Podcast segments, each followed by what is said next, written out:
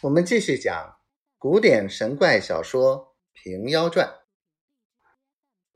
张鸾大怒，抖擞精神，口中念念有词，举手向北方一招，大呼：“黑龙，快来！”那瘸子听得，便在坛上黄龙头上打将一下，只见只见先前飞去景宇的那条黑龙，半云半雾飞向坛来。这里黄龙。古令张林就地腾起，迎向黑龙，空中相斗。自古道土能克水，黑龙敌不过黄龙。张鸾又叫青龙快去相助。瘸子又把白龙一掌，那青龙才飞出去。白龙又去迎住。恼得张鸾咬牙切齿，即唤赤龙帮助。五条龙在空中乱舞，正按着金木水火土五行。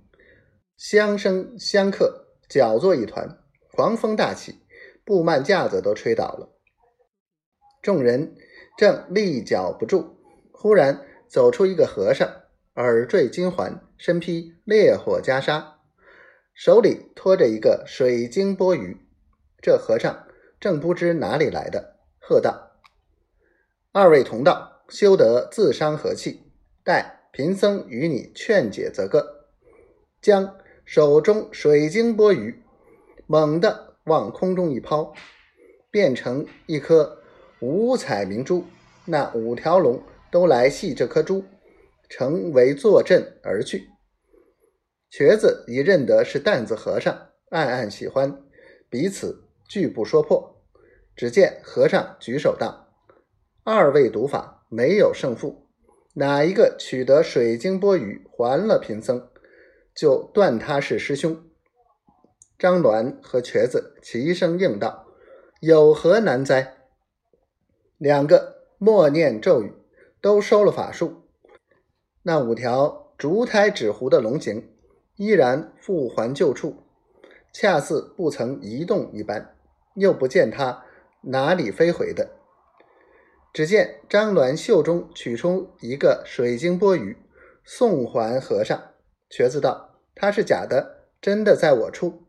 果然向腰胯间取出一个来，大小一般无二。那和尚都不接受，却在自己袖中摸出钵盂来，笑道：“贫僧的现在，二位休得相戏。”原来张鸾的钵盂是袖中葫芦变的，瘸子的钵盂是腰间掖瓢变的。一件真钵盂出来，二物都还本相。个个大笑，都取去了。张鸾心下也自骇然，想到这乞道的本事不弱于我，又不知哪里走出这蛮和尚来，更是厉害。有诗为证：“孙庞斗智非为敌，楚汉争锋未足夸。争似法坛齐斗法，大家看得眼睛花。”